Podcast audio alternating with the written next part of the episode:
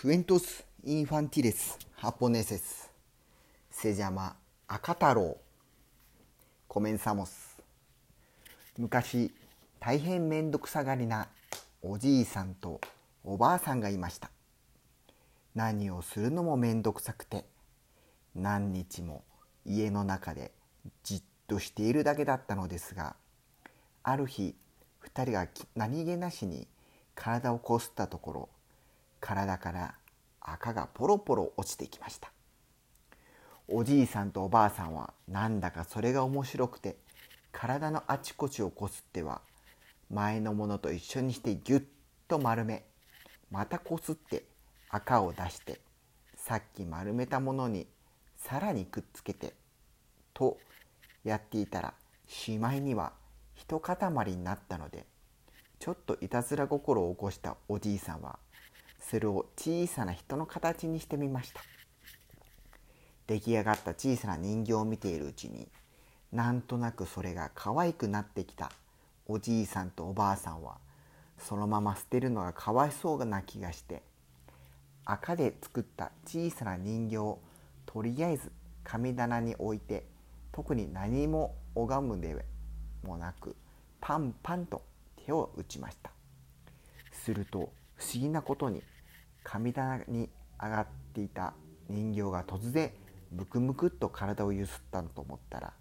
大きくあくびをして周りをキョロキョロ見渡したのです。2人は夢でを見ているのかと思って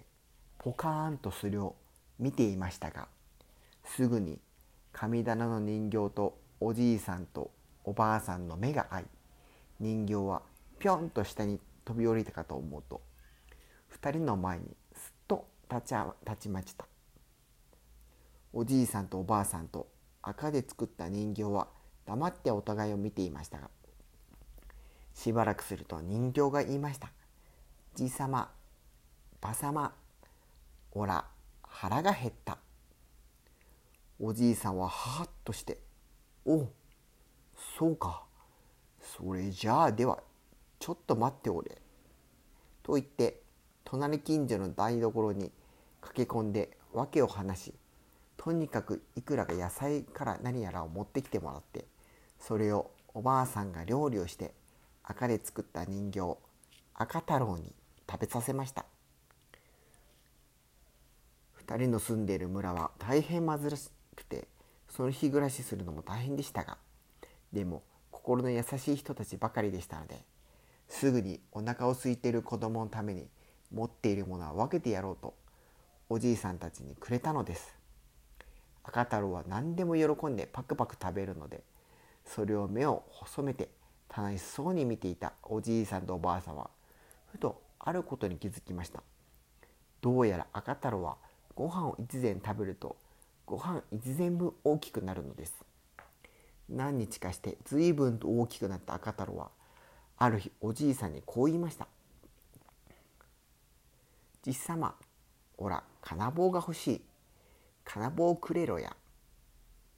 おじいさんとおばあさんは金棒など何にするかと思いましたが、神様に命を引き込んでいただいた赤太郎です。きっと訳があるんだろうと村に村の鍛冶屋に行きこうこうこういうわけで金棒を作ってくれないかと頼みましたすると鍛冶屋は事の次第をしていたのでおじいさんたちと同じ考えだったので自分から金棒を作って赤太郎に渡してくれました。それから赤太郎はおじいさんとおばあさん村の人たちに別れを告げておばあさんのこしらえてくれた赤いちゃんちゃんこを着て一人で金棒を肩に担いで村を出て行きました。おじいさんとおばあさんはそれから毎日神様にどうか赤太郎が無事にいますようにそして元気で戻ってくれますようにと朝に晩にお願い事をしいつ赤太郎がお腹を空いて戻ってきてもいいようにそれからせっせと畑を耕しそれで採れた作物を売りに行ったり2人で一生懸命働きました。そして3年の月日が経ちある日出て行った時よりずっと大きくなった。赤太郎が戻ってきました。赤太郎は世の中に出た後持っていた金棒を使ってたくさんの鬼を退治していろんな人たちの困っていることを助けその度にお礼として食べ物をもらったご飯でどんどん大きくなりまたこれもお礼の宝物やお金をもらって見違えるほど立派になって帰ってきたのですが体は相変わらず赤のままでした。おじいさんとおばあさんは赤太郎を見て大喜びをし村の人たちを呼んで盛大にお祝いしみんなで飲んで騒いだり赤太郎のこれまでの話を聞いてびっくりしたり大笑いしたりしてとても楽しく過ごしてました。夜も更け村の人たちが帰っていくとおばあさんはおじいさんに赤太郎と一緒に風呂に入って長旅の疲れを取るよと言いました。おじいさんも「それがいい赤太郎。長い旅でさぞ疲れているだろう。どれわしがお前の背中を流してやろう。赤太郎はちょっと考えましたが「そうじゃなあ」と言って2人でおばさんの沸かしたお風呂に入り先におじいさんの背中を赤太郎が洗って流してやりました。そしておじいさんが赤太郎の背中を洗い